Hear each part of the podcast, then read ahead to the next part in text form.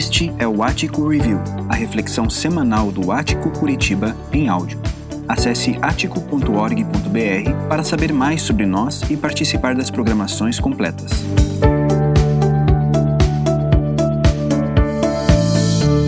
Quando nós estamos diante de temas complexos que tocam a nossa vida, que demandam de nós uma atitude, uma resposta, uma reflexão, ah, nós ficamos um pouco ah, constrangidos muitas vezes. Porque isso exige de mim e de você uma opinião, e ela pode ser contrária à opinião de pessoas que você respeita, que você admira, que estão aí do seu lado. Diante de dilemas que a nossa sociedade propõe para nós, mais do que respostas, nós precisamos ter posturas. Posturas saudáveis que tenham a ver comigo, com você, que atinjam, que reverberem em nossas famílias, nossos filhos, as pessoas que estão em volta de nós. Questões importantes, questões que têm a ver com a nossa vida, como nós olhamos para os nossos relacionamentos, questões que têm a ver com o nosso estado, o país onde nós vivemos, com política, que demandam de nós opiniões, opiniões que são muitas vezes diferentes, e até certo ponto está tudo bem elas serem diferentes. Mas, em determinado momento, pontos de discussão se tornam dilemas. E quando esses pontos de discussão se tornam dilemas, nós precisamos olhar uns para os outros e concluir no sentido de que, bom, quem vai dar para nós a resposta? Quem, em quem nós vamos nos agarrar? Onde nós vamos encontrar abrigo diante não de questões simples de respostas fáceis, mas de dilemas? Nós vivemos uma sociedade e nós podemos classificar o nosso tempo como um tempo de hiperindividualismo. O individualismo é a maneira de ver o mundo a partir da sua opinião. Você ama as pessoas que estão em torno de você, você gosta delas, mas, na verdade, no frigir dos ovos, no fim do dia, a opinião que importa é a sua. Este é um fenômeno, este é um desenvolvimento de pensamento filosófico que surge lá no iluminismo, século XVII, século XVIII, e vem ganhando corpo década após década, até chegar neste momento, onde os estudiosos deixam de chamar de individualismo para chamar de hiperindividualismo. Hiperindividualismo. Eu ouço o que você tem a dizer simplesmente para ganhar argumento para rebater você quando você terminar de falar. Eu, na verdade, na verdade, não me importo com a sua opinião. Eu não me importo com você. O que eu faço, na verdade, é ouvir o que você tem a dizer e prontamente dar a minha opinião e eu quero superar a sua fala dando argumentos que mostrem que eu estou certo. Isso não sou eu, Carlos, ou você especificamente. Essa é a nossa sociedade. Nós somos hiperindividualistas. O cantor Renato Russo, em 1986, escreveu uma canção chamada Índios. E nessa canção tinha uma frase que ficou muito famosa, você deve conhecer essa canção, que diz: Nos deram espelhos. E não foi um mundo bonito que vimos. Não foi um mundo cheiroso e fofinho. Não foi um mundo lindo e maravilhoso. Nos deram espelhos e vimos um mundo doente.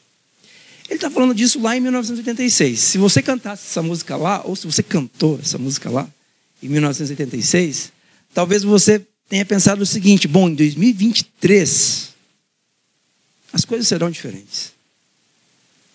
É, não haverá mais guerras. As pessoas não se odiarão dessa forma. Como a ciência vai crescer muito, como a ciência vai se multiplicar, então as pessoas estarão com as suas necessidades mais supridas e tudo estará melhor. O problema não é o mundo doente, o problema é que nós estamos em 1986. Mas não, nós estamos em 2023 e nós basta você acessar as notícias aí no seu smartphone, em poucos segundos você vai perceber que nós ainda vivemos em um mundo doente.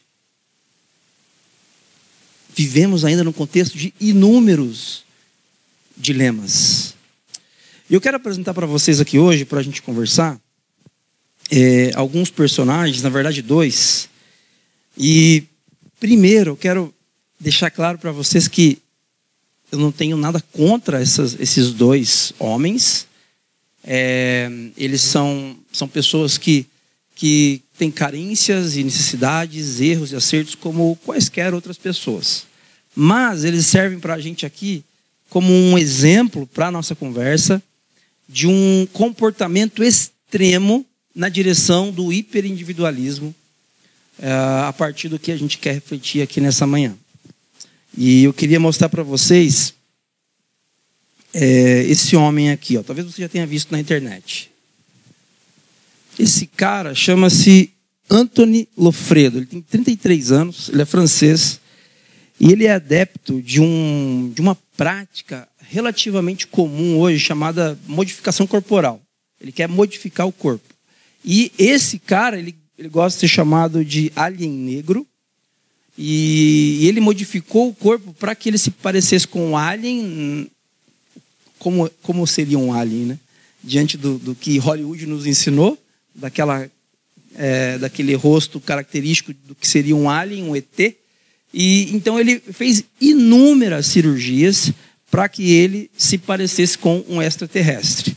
Aqui tem uma outra foto dele, é, um pouco escuro, não dá para vocês perceberem, mas são várias é, é, é, vários, é, eu não sei como, como, dizer, artefatos de silicone que ele coloca no rosto para fazer esses formatos.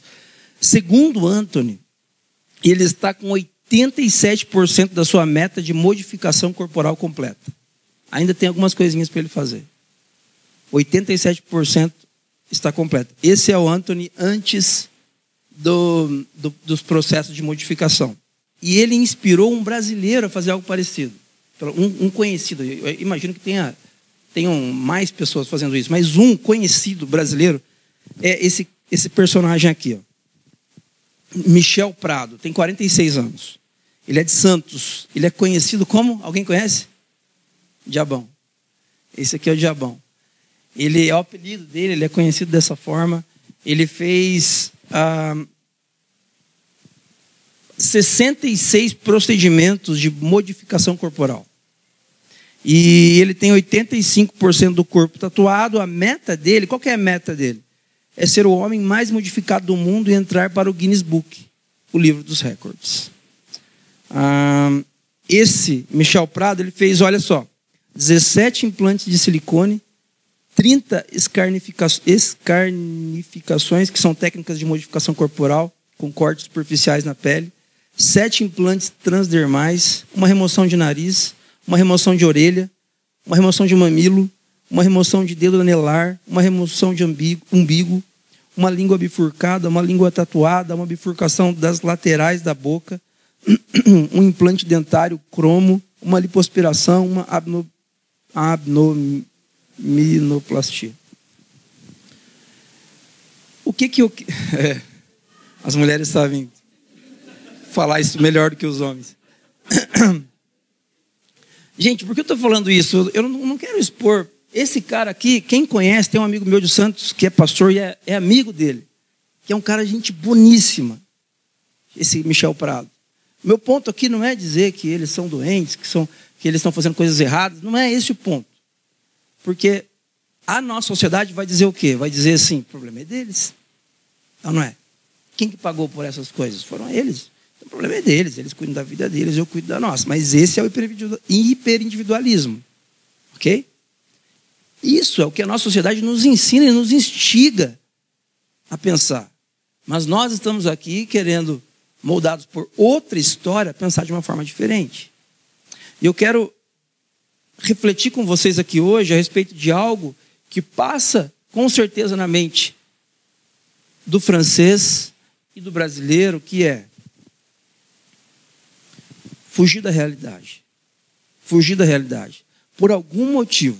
Por algum motivo que pode ser estudado, deve ser estudado. Essas pessoas devem ser, obviamente, ouvidas e acolhidas, mas por algum motivo eles estavam insatisfeitos com onde eles estavam e com quem eles eram. E por algum motivo eles então quiseram caminhar nessa direção da modificação corporal. Nós, muitas vezes, não como esses dois personagens extremos, mas nós muitas vezes também nós estamos descontentes com onde estamos e com quem somos. Com quem somos agora, hoje. 2023. Eu estou descontente com quem eu sou, então eu volto para o passado e vivo em algum lugar saudosista do passado. Ou eu vou e tento me alojar lá no futuro, em algum lugar do futuro que me traga novas possibilidades, de repente, para que eu possa fugir do quê? Do presente. De onde eu estou e de quem eu realmente sou. A fuga da realidade é algo muito comum, na verdade, de ser praticada por nós. Agora, é um desperdício. Porque, na verdade, como diz uma canção que nós cantamos sempre aqui, nós só temos o hoje. Nós só temos o agora. E agora eu tenho quem eu sou e onde eu estou. Quando nós agimos na direção desse hiperindividualismo, nós nos comportamos de maneira que nós supervalorizamos aquilo que nós pensamos e nós tentamos encontrar em algum lugar uma zona de segurança. E isso nos atinge também. Talvez você não, não tenha feito tantas cirurgias como esses dois, mas existe algo, um comportamento doentio nosso também, chamado gerontofobia. Olha o que é isso. Trata-se do excessivo medo de envelhecer. Abrangendo um problema que vai além da preocupação com aparência. Porque, ok, você quer parecer um pouquinho mais jovem, normal. É normal quando eu chego para uma pessoa mais idosa, eu falo, puxa, você tem X anos, você parece ser 5, 10 anos mais nova do que isso. E essa pessoa fala, puxa, obrigado. Soa como elogio, na é verdade? É um elogio. Mas não é esse o ponto, não é, esse, não é essa preocupação equilibrada com a aparência, com a saúde, para você é, ser e parecer mais jovem. Não, é um, é um cuidado excessivo. Na verdade, é um temor, é uma fobia de envelhecer. E quando nós vivemos essa gerontofobia, nós temos sentimentos depressivos, ausência de sonhos, e o futuro, ele soa sendo como algo sempre negativo. Negativo, porque, poxa, eu vou envelhecer. Então, assim, eu não vou conseguir aproveitar. Eu não vou ter mais a saúde que eu tenho hoje. Então, olhar para o futuro é sempre algo negativo a partir dessa perspectiva.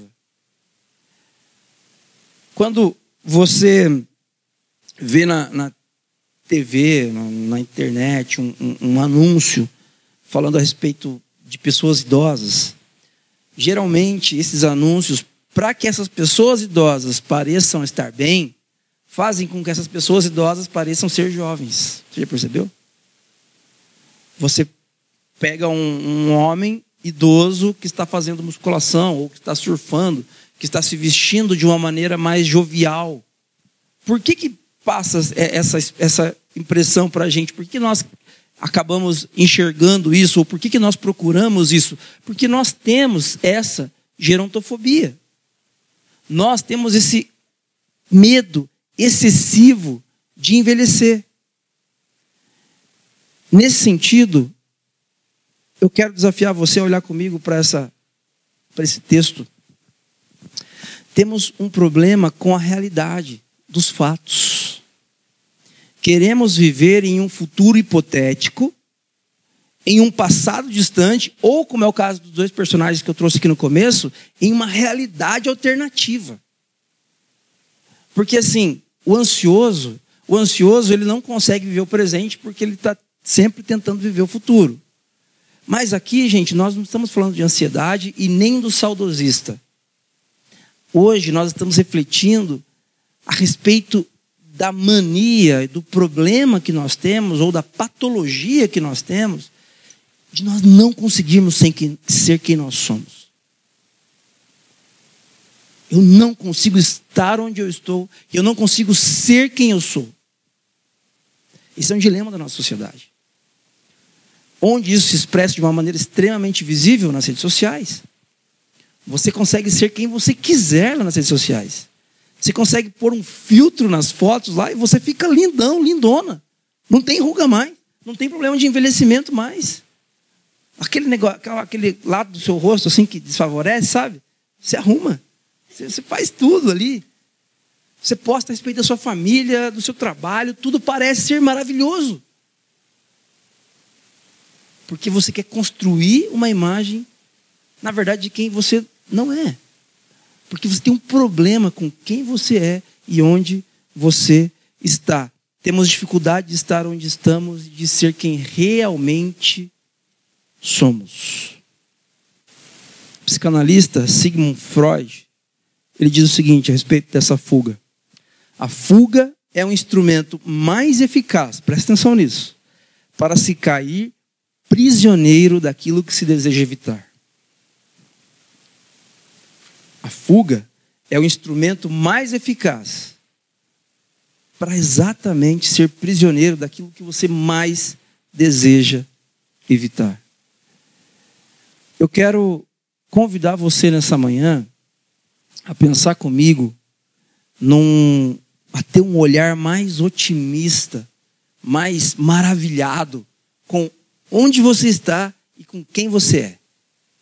Ah, Carlos, mas eu gostaria de ter é, artefatos de silicone no meu rosto e parecer assim.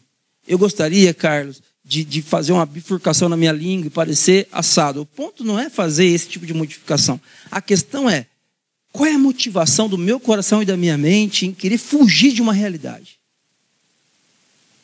Em querer fugir de uma realidade.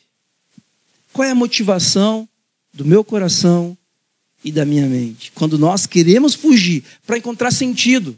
Eu quero fugir porque eu quero me parecer com o Alien. Eu quero fugir, no caso do, do Michel, o brasileiro, ele quer, ele quer ser a figura mais assustadora possível. É, a motivação dele em ser a figura mais assustadora possível, a motivação dele em ir nessa direção é o que vai conduzi-lo exatamente na direção daquilo que ele mais quis evitar na vida dele a realidade. A realidade de onde ele está e de quem ele é. E aí você diz assim, Carlos, essa, esse papo não tem nada a ver comigo. Eu não sou adepto de modificações corporais, eu não tenho. Eu gosto de quem eu sou, e eu, eu me contento com as minhas possibilidades. Carlos, está tudo bem. Esses são seus valores. Pode ser que seja assim. O ponto é que existe uma cosmovisão uma correnteza muito forte desse hiperindividualismo dentro da nossa sociedade, que leva os nossos valores com ela. Eu quero lembrar vocês aqui ó, dessa imagem. Imagina comigo que essas duas margens são margens de um rio, e esse rio ele, ele tem uma correnteza muito forte nessa direção. E você, essa correnteza forte é a nossa sociedade hiperindividualista, que ela diz o seguinte: olha, você pode ser como você quiser. Você pode se transformar num alien, você pode se transformar num, numa figura assustadora, ou você pode fazer como, como aquele japonês também, que saiu nos noticiários recentemente, que gastou uma grana lá para se transformar num cachorro, vocês viram? Você pode fazer o que você quiser. Sabe o que é isso, gente? Isso não são valores. Isso é uma correnteza, é uma cosmovisão que está nos levando para determinado comportamento. E uma correnteza forte, ela simplesmente nos leva. Você pode tentar nadar contra, você pode tentar nadar para as, é, para as margens. A chance de você escapar é pequena, é quase nula, porque essa correnteza é muito forte. Os seus valores, eles estão ali em cima, são essas bolinhas, bolinhas de ping-pong, extremamente leves. E esses valores são os valores seus a respeito de quem você é, de você estar bem consigo mesmo, de você respeitar as suas limitações, de você se amar exatamente como você é e amar a sua família. Esses são os valores. Esses são os valores que você tem. Só que esses valores, por mais sólidos e firmes que eles sejam, quando eles caem nessa correnteza, que é a correnteza cultural, hiperindividualista, extremamente forte, eles são simplesmente levados. E aí, nós nos comportamos exatamente como o francês Lofredo, exatamente como o brasileiro Michel Prado. Nós nos comportamos simplesmente querendo fugir de quem nós somos e de onde estamos. E eu gostaria de perguntar para você nessa manhã: como podemos nos posicionar diante desse dilema? Como que podemos nos posicionar diante dessa insistência nossa em fugir da realidade? Querer parecer mais novo, mais nova, gente, é uma benção, tá tudo bem. Mas até quando, até que ponto, qual é o limite de nós constantemente tentarmos fugir da realidade e viver exatamente aquilo que nós estamos tentando evitar? Será que a fé tem algo a dizer a respeito disso? Por quê? Dentro de uma sociedade hiperindividualista, a fé está no âmbito da opinião, certo? Então, assim, é, o que o Michel Prado fez, o que o Lofredo fez, o, é, qual é a sua opinião sobre isso? Sei lá, é com eles. Eles pagam as contas, eles pagam os boletos deles, eles acordam cedo, eles fazem o que eles quiserem. Amputam dedo, amputam braço, eles fazem o que eles quiserem. Agora, o que a nossa fé tem a ver com isso? Será que a nossa fé ela está só no âmbito da opinião ou ela é de fato um fato público? Ou ela é verdadeiramente condicionante de toda a nossa existência? Eu quero olhar com vocês para a primeira carta de João, é, no capítulo 2, a partir do verso 15. Você pode acompanhar comigo aqui na projeção ou na sua Bíblia, no seu smartphone, na sua versão de preferência, fique à vontade. Aqui na nova versão internacional, João, ele está falando para algumas pessoas que estão vivendo um ambiente semelhante ao nosso, onde a cosmovisão cultural está levando como se como em uma correnteza fortíssima os valores daquelas pessoas. Os discípulos, discípulos de Jesus estão ficando perdidos porque os seus valores estão sendo facilmente levados pela correnteza cultural. Então, ele escreve essa primeira carta e ele fala coisas que podem ser muito úteis para mim e para você. Olha o que ele diz: Não amem o mundo e nem o que nele há. Se alguém ama o mundo, o amor do Pai não está nele. Pois tudo que há no mundo, a cobiça da carne, a cobiça dos olhos e a ostentação dos bens, não provém do Pai, mas do mundo. O mundo e a sua cobiça passam, mas aquele que faz a vontade de Deus permanece para sempre. A palavra aqui, ó, não amem o mundo, é a palavrinha ágape, amor sacrificial. É o mesmo amor com que Jesus nos amou. Amor que dá vida. Agora, João está dizendo: não amem, não amem sacrificialmente o mundo, nem o que nele há. Ele não está dizendo para você odiar o mundo. Você pode amar o mundo, mas amar sacrificialmente, como Jesus amou você, não ame o mundo dessa forma. Não amem o mundo de forma sacrificial. Se alguém ama o mundo de forma sacrificial, o amor do Pai não está nele. Se você sacrifica quem você é, se você sacrifica a sua identidade como ser humano, como discípulo e discípula de Jesus, se você coloca isso em risco em prol de uma cosmovisão cultural, de uma correnteza forte que está nos levando, João está dizendo: o amor do Pai não está em você. O amor do Pai, o amor sacrificial do Pai, o amor do Pai revelado em Jesus não está em nós. O mundo e a sua cobiça passam, mas aquele que faz a vontade de Deus permanece para sempre. Quando nós estamos pensando em atitudes onde nós podemos fugir do presente, fugir da realidade. Isso pode ter a ver com, com substâncias que você possa, pode consumir, com alterações no seu corpo que você possa fazer, e simplesmente fugir de uma realidade. Quando nós estamos pensando nisso, nós estamos pensando em encontrar abrigo, encontrar é, consolo, encontrar ajuda em virtude de sofrimentos que possamos ter enfrentado em nossas vidas. Mas João está nos lembrando o seguinte: aquele que faz a vontade de Deus permanece para sempre. Essa expressão aqui, permanece para sempre, ela é interessante, porque é quase que uma ambiguidade. A palavra permanece, no grego, vem de uma expressãozinha chamada meno. E essa expressão já tem a ver com permanecer, com habitar de forma contínua. João colocar aqui duas expressões é porque ele quer dar muita ênfase. É você permanecer para sempre, para sempre, para sempre. É muito seguro. Quando você faz a vontade de Deus, você permanece eternamente seguro e segura. Aquele sentido de vida que você busca, fugindo da realidade de onde você está e de quem você é, você encontra esse sentido, esse abrigo essa verdade absoluta, permanecendo para sempre em Deus. Quando você faz a vontade de Deus. Fazer a vontade de Deus aqui não tem a ver com perfeição, não tem a ver com não ter pecado, senão nenhum de nós aqui teria condição de permanecer em Deus para sempre. Isso aqui tem a ver com você se submeter à história que Deus conta a seu respeito se submeter à correnteza mais forte que a correnteza cultural. A correnteza que fala a respeito da história bíblica, das boas notícias a respeito do que Jesus veio fazer na história.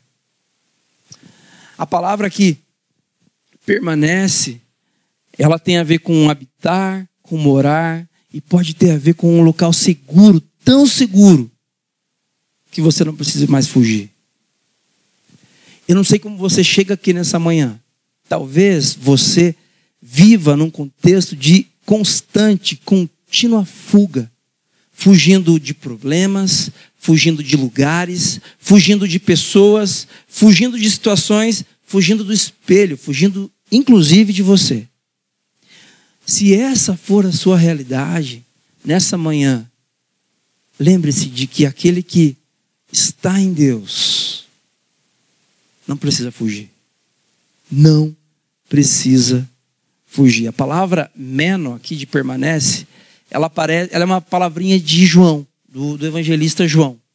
João ele escreve o evangelho de João e no evangelho de João essa expressão aparece 40 vezes. Em Mateus essa expressão aparece três vezes só. Em Marcos duas só. Em Lucas sete. Aqui na primeira carta de João, que é pequenininha, depois você pode ver na sua casa, ela é minúscula, aparecem 23 vezes a expressão meno, permanecer. É uma ênfase de João. Para me lembrar e lembrar você nessa manhã, você quer permanecer? Você quer um local seguro? Você quer um ambiente no qual você possa ser exatamente quem você é? Você quer um abraço no qual você não precise disfarçar, não precise fugir, não precise usar máscaras. Você quer um ambiente onde você pode ser exatamente quem Deus criou você para ser? Em Jesus. Você pode encontrar abrigo e não mais precisar fugir. O texto continua e lá no versículo 24, parte A, João diz assim: Quanto a vocês, cuidem para que aquilo que ouviram desde o princípio permaneça em vocês. Agora preste atenção nisso. Quando ele fala aqui, ó, aquilo que vocês ouviram desde o princípio, ele está fazendo referência às boas novas, às boas notícias sobre Jesus. Por quê, gente? Porque se você voltar lá no capítulo 1, no versículo 1, João vai dizer assim: nós estamos falando a respeito daquele, daquele que ouvimos, daquele que vimos e aquele em quem tocamos. Ou seja, João está falando de uma pessoa, de um relacionamento. Ele não está falando simplesmente de uma informação, de uma religião. Então, cuidem, você aqui nessa manhã, cuide para que aquilo que você ouviu, viu, tocou a respeito de Jesus, relacionamento com Cristo, cuide para que isso permaneça em vocês. De novo, a palavrinha permanecer.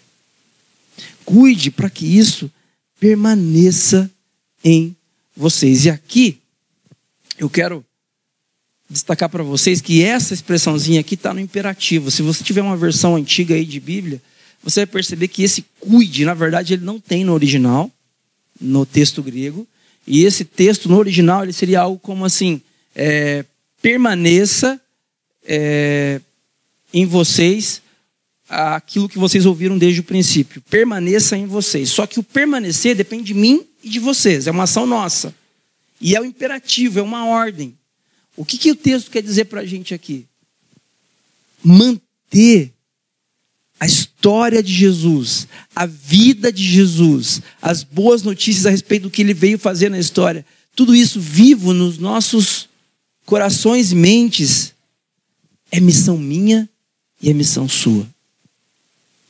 Como você tem cuidado para que aquilo que você ouviu de Jesus, aquilo que você viu em Jesus, aquilo que você tocou em Jesus permaneça em você? Quais têm sido os seus cuidados? Quais têm sido as suas, é, o seu, como tem sido o seu compromisso nessa direção?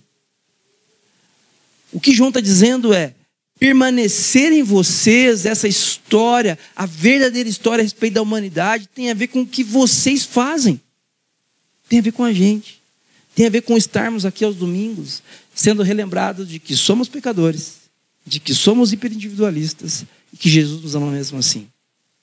E que Jesus nos aceita, que Ele nos transforma, que Ele nos dá significado para a vida, uma família para pertencer. Aí você vai embora. Aí amanhã, aí terça-feira, problemas no trabalho, problemas no casamento, problemas nos relacionamentos. Você esquece disso. Você esquece. Sua vida vira um inferno as coisas começam a ir de mal a pior. E aí, domingo que vem, você está no convívio comunitário de novo.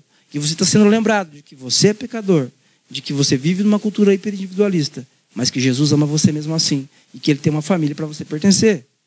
Aí você volta para a vida e você toma uma lambada, um soco na boca do estômago do, no, no seu ambiente profissional, no seu ambiente familiar. E na outra semana você volta.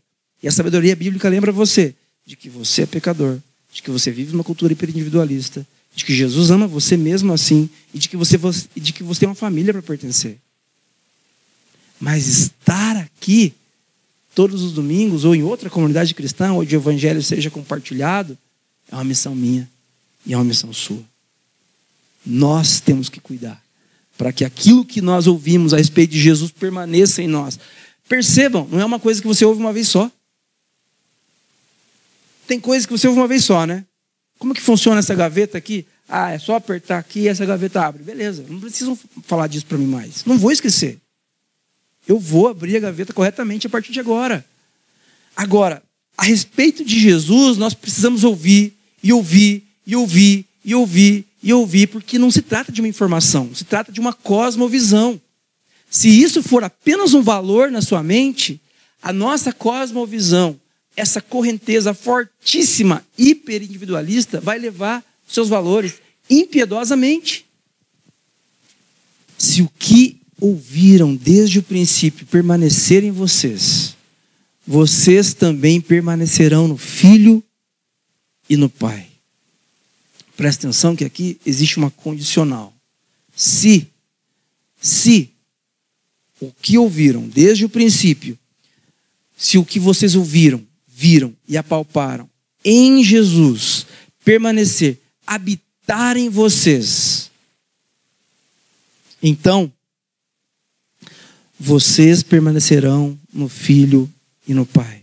De novo, se vocês mantiverem as boas notícias sobre Jesus, percebam, João não está dizendo aqui, ó, se vocês entenderem o Pentateuco, que são os cinco primeiros livros da Bíblia, se vocês decorarem a carta de Paulo aos Romanos, se vocês aprenderem a partir de um estudo bíblico todas as informações a respeito da comunidade cristã da qual vocês fazem parte, então, fazem parte, então, o amor do Pai permanecerá em vocês.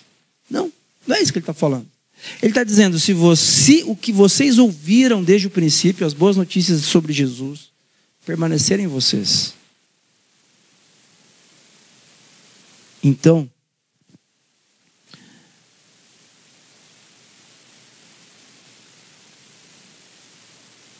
vocês permanecerão no Filho e no Pai. A palavra permanecer, mais uma vez, se ela habitar, se ela morar em nós. E aqui, gente, eu quero é, lembrar você de que a Bíblia, quando ela fala a respeito do amor de Jesus, ela não se propõe a falar para mim e para você a respeito de informações pura e simplesmente.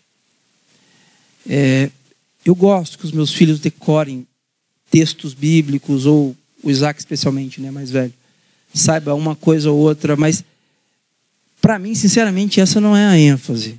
Esse não é o ponto. Porque eu não quero que ele decore que o Salmo 23 fala: O Senhor é meu pastor, nada me faltará. Vai chegar a hora que ele vai decorar isso. Mas o ponto é nós ensinarmos nossos filhos e, primeiramente, nos ensinarmos de que essa verdade que nós ouvimos desde o princípio permaneça em nós. E permanecer é habitar, morar, encontrar abrigo em nós. E encontrar abrigo é varrer o que tem ali que é diferente e agora a verdade encontrar abrigo em nós. Então, quem eu sou? Quem eu, Carlos, sou? Eu sou criado à imagem e semelhança de Deus. Eu sou amado pelo Pai, falho e pecador. Mesmo assim, obstinadamente amado por Jesus. Quem eu sou? Eu não sou o que a sociedade diz que eu sou. Eu não sou águia que tem que voar com águia e que não pode andar com galinha. Eu não sou uma pessoa que pode ser a mais bem-sucedida do mundo. Basta querer, basta ler os livros certos, fazer, dar os passos corretos nessa direção. Eu não sou quem a sociedade diz que eu sou. Eu sou quem a verdadeira história diz que eu sou. Eu sou um ser humano, criado à imagem e semelhança de Deus, pecador e amado, amado, amado pelo Pai. Essa verdade precisa encontrar abrigo no seu coração. Quem você é? Eu gostaria que você pensasse nas suas fugas nessa manhã de quem você tem fugido, o quanto você tem fugido, o quanto você tem sofrido para patrocinar essa fuga, só você sabe. Só você sabe. Mas eu quero lembrar você de que você pode deixar com que a verdade a respeito da verdadeira história, a respeito de Jesus, possa encontrar abrigo no seu coração e transformar completamente a sua vida.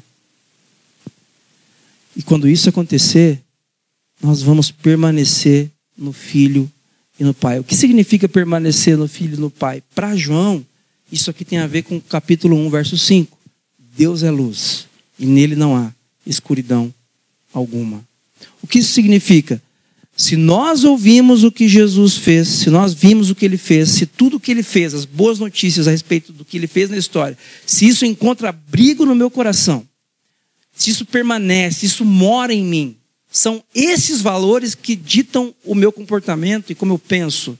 Se isso é verdade, então eu estou na luz. Eu estou na luz.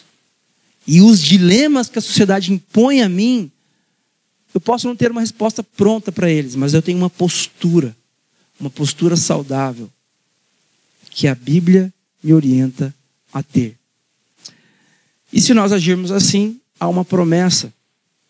Essa é a promessa que ele nos fez. Qual que é?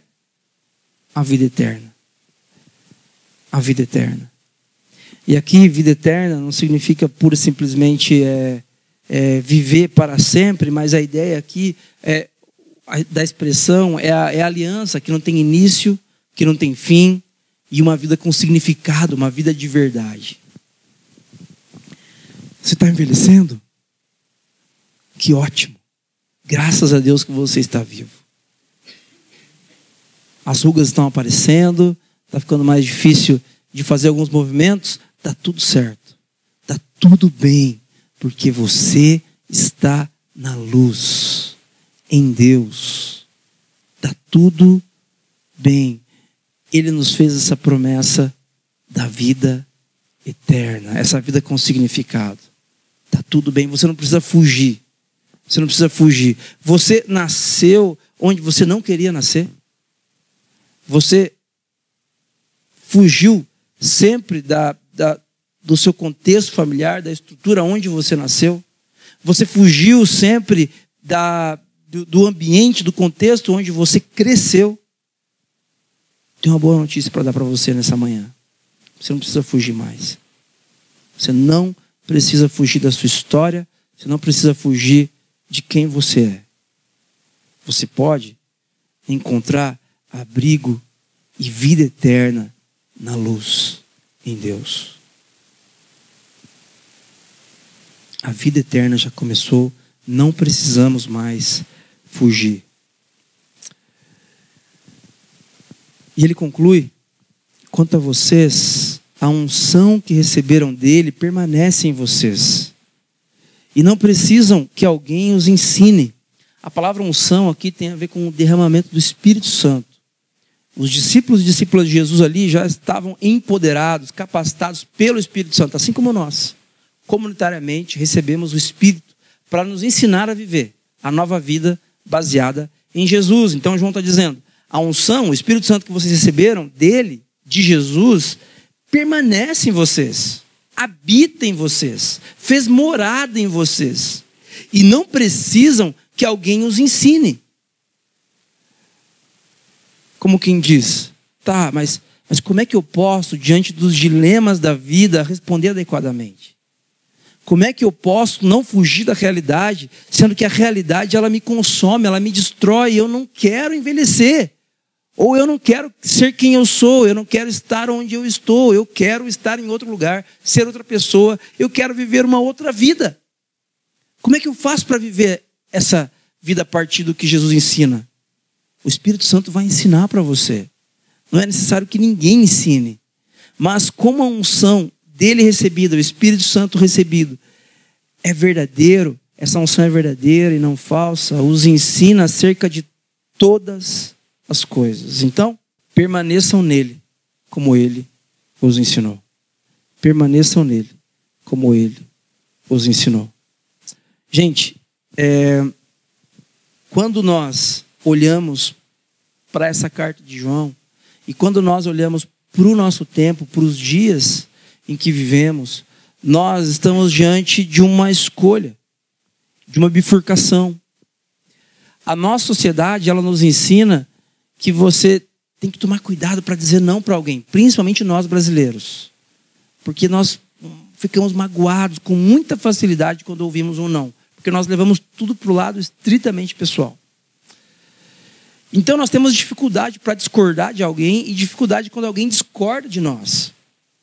Mas nós precisamos aqui conversar de forma séria e madura de que ou a Bíblia é a verdade a respeito de todas as coisas, ou ela nos conta o verdadeiro sentido para a vida, ou ela é apenas mais um livro de faz de conta de uma história mirabolante que não faz sentido para ninguém e que não serve para nada.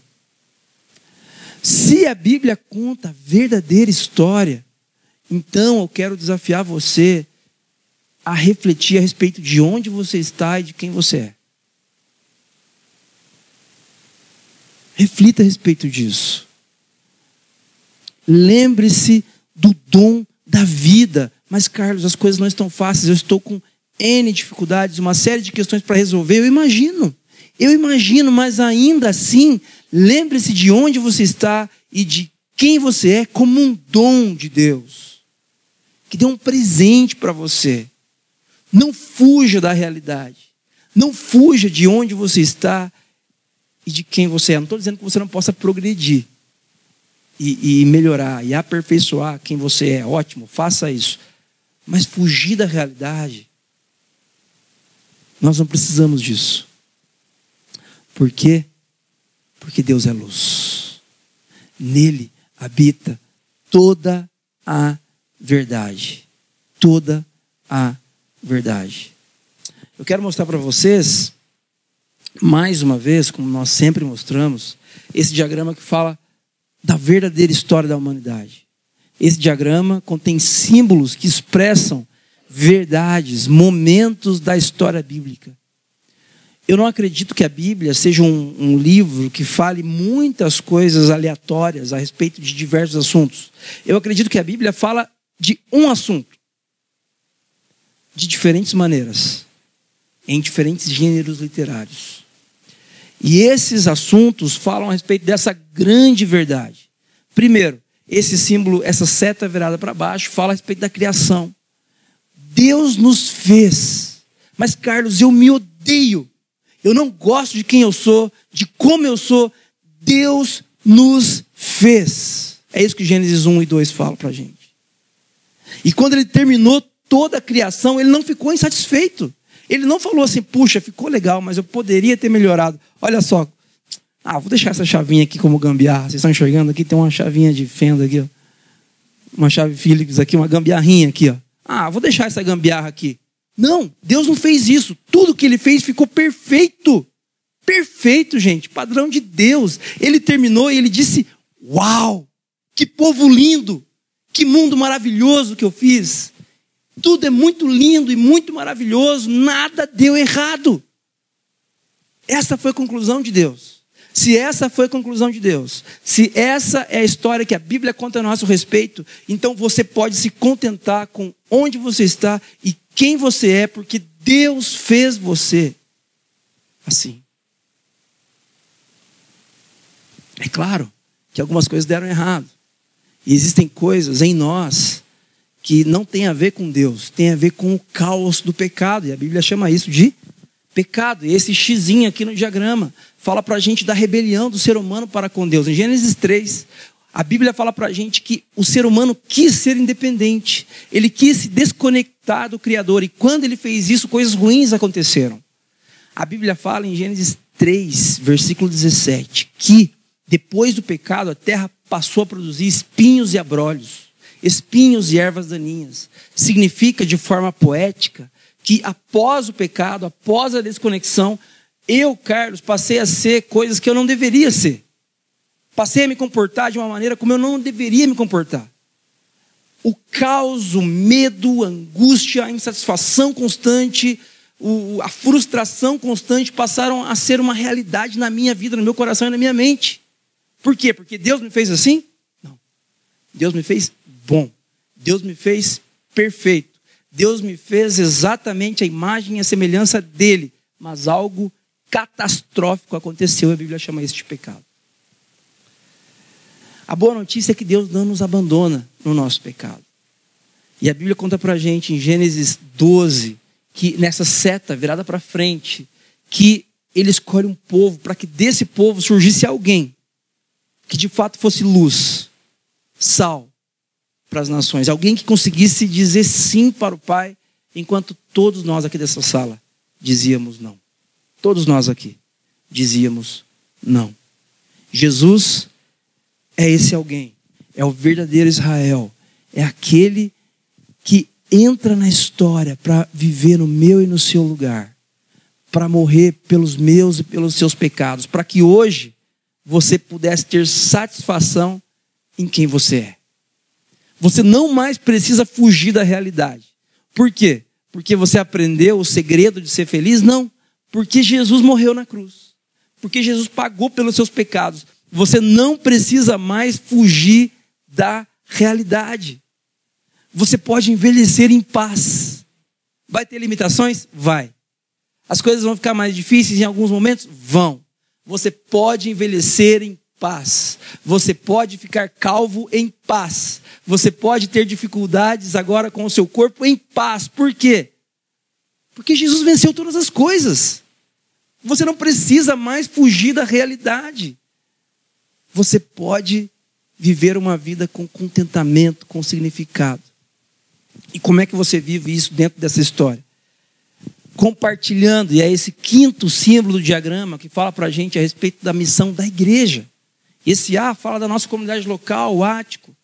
Nós em missão, compartilhando com nossos amigos, compartilhando com nossos familiares, compartilhando com nossos vizinhos o quê? A respeito de uma igreja? A respeito do ático? Não, claro que não. Nós vamos compartilhar com nossos amigos a respeito desse Jesus que nos possibilita uma vida de segurança, de permanecer, de não mais fuga nele, na verdadeira história que ele conta a nosso respeito, até que ele venha. A sabedoria bíblica fala para a gente que um dia Jesus vai ser totalmente manifesto. Alguns chamam isso de segunda vinda. Quando isso acontecer, nós viveremos eternamente com Ele e totalmente satisfeitos nele, até que Ele venha. Esse sexto símbolo do diagrama ainda não aconteceu, ok? nós estamos na fase do quinto símbolo, nós estamos compartilhando, nós estamos contando para as pessoas aquilo que Jesus fez. O missiólogo Michael Gorin diz o seguinte a respeito dessa verdadeira história, a respeito desse diagrama. Na verdadeira história, somos convidados a participar de uma narrativa maior onde nossas vidas encontram significado e propósito. Eu queria que você prestasse muita atenção nisso. Eu vou concluir agora após essa, essa citação do Gorim. Mas eu quero que você preste muita atenção. Para o Gorim, para nós, quando você olha para a sabedoria bíblica, o que a Bíblia conta não é uma história, é a verdadeira história. E nessa verdadeira história, nós, nós somos convidados a participar de uma narrativa maior. Como assim maior? Quais são as narrativas menores? Iluminismo, uh, hiperindividualismo, consumismo. Essas narrativas culturais são narrativas menores. Você pode escolher fazer parte de uma narrativa menor ou fazer parte de uma narrativa maior. É o que o Gorin está falando para a gente aqui. Onde nossas vidas encontram significado e propósito. Você quer que a sua vida encontre significado e propósito? Você quer deixar, não mais fugir da realidade de onde você está e de quem você é? Encontre seu lugar na verdadeira história de Deus. Aí talvez você diga assim, Carlos, mas e se a narrativa bíblica for mais uma narrativa? Já que estamos falando em narrativas, né, em tempos de narrativa de direita, narrativa de esquerda, narrativa dos uh, que são é, pró isso, os que são contra aquilo, já que estamos em tempos de narrativa, e se a Bíblia for apenas mais uma narrativa? A sabedoria bíblica é a verdadeira história da humanidade, porque Jesus venceu a morte. Nós não acreditamos que a ressurreição de Jesus é uma lenda que aconteceu ah, numa história fictícia, na mente mirabolante de alguém. Não. Nós acreditamos que a ressurreição de Jesus foi um fato público, visto por centenas de pessoas, segundo o evangelista Lucas. Vários historiadores do primeiro século, inclusive Flávio Joséfo, mais famoso, fala de um judeu que ressuscitou e que inúmeras pessoas o seguiam para lá e para cá. Nós não cremos pura e simplesmente que Jesus ressuscitou no sentido fictício, num sentido de fé utópica, não. É um fato. Se Jesus ressuscitou, se ele de fato venceu a morte, se três dias depois de ser crucificado ele ressuscitou e comeu com os discípulos, então tudo o que a Bíblia diz é verdade. Por isso que ela é uma narrativa maior. Faz sentido? Se Jesus não ressuscitou, se isso é uma mentirinha, se isso foi uma invenção, é uma história, é uma lenda literária, então toda a Bíblia pode ser jogada no lixo. Se Jesus ressuscitou, então Deus nos fez, o pecado trouxe o caos. Nós encontramos redenção em Cristo. E hoje podemos encontrar satisfação participando daquilo que Ele está fazendo na história. que a gente pode levar para casa? Primeiro, Deus é a luz. Lembre-se disso. Quando João está falando de Deus é luz, ele está querendo dizer Deus é o Logos. Deus é a verdade absoluta. Ah, não, mas isso é relativo. Não. Para João, não há relatividade aqui. Não há relativismo aqui. Para João, Deus é o absoluto. Deus é a verdade. Deus é a luz. Nele reside toda a verdade a respeito de todas as coisas. Dois, você tem ouvido, visto e tocado em Jesus? Você tem se relacionado com Jesus, não com uma igreja, não com uma instituição, mas você tem ouvido, visto e tocado Jesus? Apenas um relacionamento com Ele pode nos livrar de uma vida de intermináveis fugas. Você quer parar de fugir? Você quer parar de se esconder? Você quer parar de usar máscara? Então, ouça, veja, toque em Jesus. E três, deixe com que a história de Deus molde sua vida e encontre paz e alegria em estar onde você está e em ser quem você é. Deixe com que a história de Deus molde a sua vida. Qual história tem moldado a sua vida? Alguma história nos molda. Nós não somos, sabe aquela história da, da folha em branco? Ah, não, eu sou uma folha em branco, nenhuma visão me molda, não existe isso. Nós somos moldados, somos afetados pelas cosmovisões é, diante das quais estamos expostos. Nós precisamos ser moldados pela verdadeira história que Deus conta a nosso respeito. Se isso acontecer, você vai encontrar paz e alegria em estar onde você está e em ser quem você é. Vamos orar? Deus de graça, nessa manhã, nós reconhecemos, Pai, que temos fugido.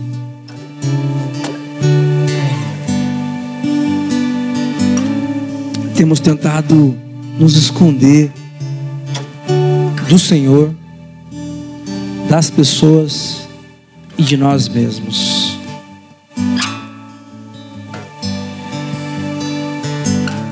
Deus, nós temos medo de envelhecer. Temos medo da morte, temos medo de ficar doentes, nós temos medo de precisar de ajuda. Isso é verdade porque somos terrivelmente afetados por uma cosmovisão hiperindividualista que nos diz que nós somos melhores do que, os, do que os outros, que não precisamos da ajuda de ninguém. Mas nessa manhã, Pai, gostaria de pedir, junto com meus irmãos, Espírito Santo de Deus, transforma os nossos corações e mentes. Nós queremos caminhar moldados por Sua história. Não queremos mais fugir não queremos mais esse embaraço, esse constrangimento da fuga. Nós queremos a segurança, a alegria, a paz da permanência. Da permanência nos teus braços de amor. Faz isso, Pai. Faz isso em nome e por amor de Jesus.